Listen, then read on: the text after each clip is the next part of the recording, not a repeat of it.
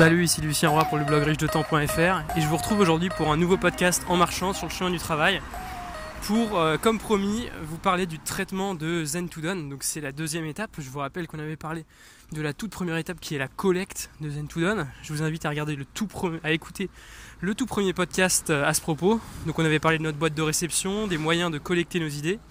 Et là aujourd'hui, bah, on va parler de la suite logique du traitement de la boîte de réception et des cinq étapes, des cinq décisions qu'on peut prendre pour, euh, pour traiter et pour ne pas que ce soit le bazar et pour avoir une vie bien organisée. Donc ces cinq actions, elles mènent vraiment à l'efficacité puisque déjà il n'y en a que cinq, donc les choix sont rapides. Il n'y a pas à tergiverser 100 ans pour choisir ce qu'on va faire.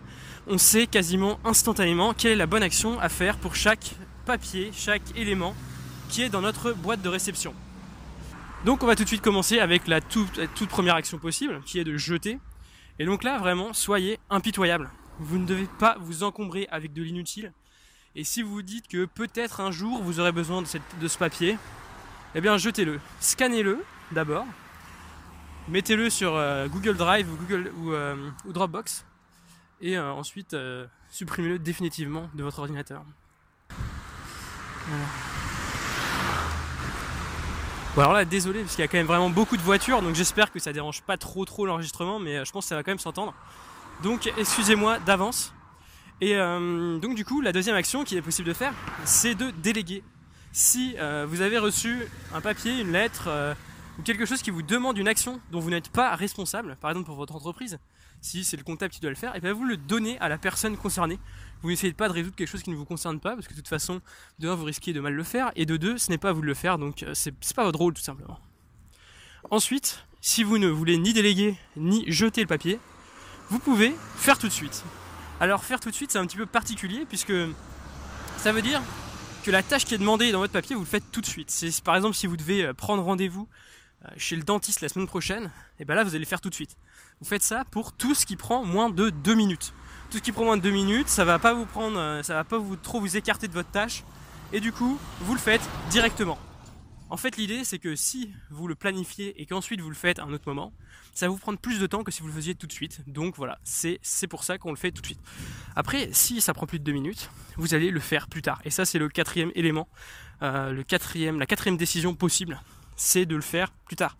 Donc vous le planifiez, soit dans votre agenda, soit dans votre liste de choses à faire, soit même dans votre téléphone. Et ça, ça va vous permettre de, euh, vraiment être organisé, de savoir toujours où, où sont les choses que vous avez planifiées. Donc là, pour ça, je vous conseille vraiment de n'avoir qu'un seul élément de n'avoir qu'un seul élément de collecte pour planifier, parce que si vous en avez un petit peu dans votre téléphone, un petit peu dans votre agenda, un petit peu sur une liste de choses à faire, vous risquez tout simplement d'oublier un des trois et de ne pas réussir à ne pas faire d'oublier de faire quelque chose, alors que si vous l'aviez tout simplement tout noté au même endroit, eh ben ça ne serait pas arrivé. Donc c'est pour ça que j'utilise vraiment quasiment uniquement mon agenda. C'est très visuel et en plus, voilà, c'est un unique moyen et euh, l'agenda avec euh, vision sur toute la semaine, c'est très bien pour se planifier les choses un petit peu à l'avance. Et enfin, la dernière action, l'action que vous attendez, je pense, depuis euh, le début, c'est de classer euh, le papier dans un dossier. Si effectivement c'est un papier qui est important, dont vous allez avoir besoin dans le futur, eh bien vous allez tout simplement le classer dans, dans un dossier.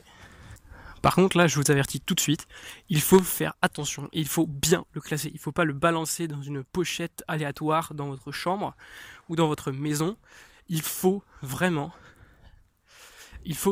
euh, bien ranger pour ne pas mettre deux heures à le retrouver quand vous en aurez besoin. Donc voilà, c'est tout pour euh, cette habitude de tri.